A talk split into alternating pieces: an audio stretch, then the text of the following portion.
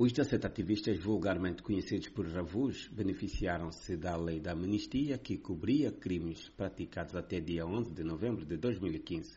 Entretanto, no dia do início do julgamento, a 16 de novembro de 2015, cinco ativistas apresentaram-se no tribunal com escritas nas t-shirts dos serviços penitenciários que trajavam como nenhuma ditadura impedirá o avanço de uma sociedade para sempre.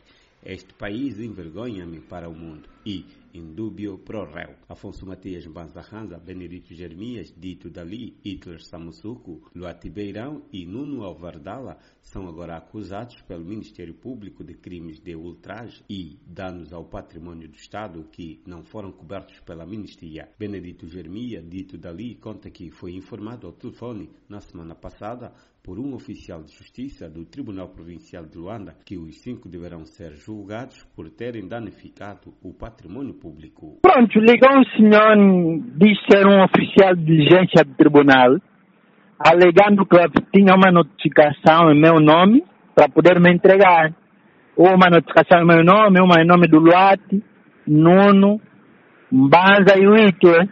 Eu perguntei para o senhor qual era a acusação. Ele me disse que eu tinha que estar perante a ele ou diante da notificação para ver qual é a acusação. Mas segundo ele depois foi precisando de que o crime tem a ver com a destruição do patrimônio público, aquela t-shirt que a gente escreveu, né? O jurista Albano Pedro é de opinião que todos os crimes cometidos após a data limite dos processos amnistiados podem ser julgados. O que se pode admitir é a eventualidade destes atos terem sido cometidos fora destes prazos. Os ativistas tinham sido condenados pelo juiz Januário Domingos José a penas de prisão de dois anos e três meses a oito anos e seis meses por atos preparatórios de rebelião, tentativa de golpe de Estado e associação de malfeitores. Na altura da prisão, eles estavam a discutir o manual de não violência na livraria Kiazeli, em Luanda, da capital angolana, para a Voz da América, Coquimucuta.